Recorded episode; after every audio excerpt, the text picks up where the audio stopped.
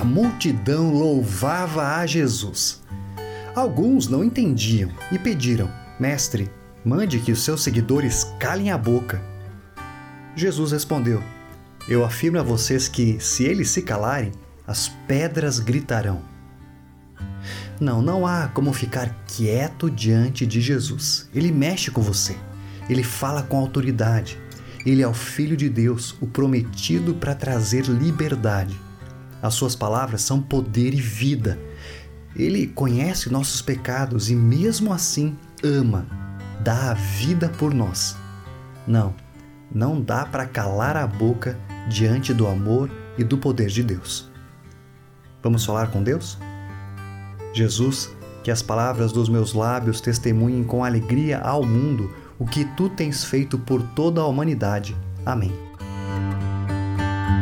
Mensagem de esperança da Hora Luterana.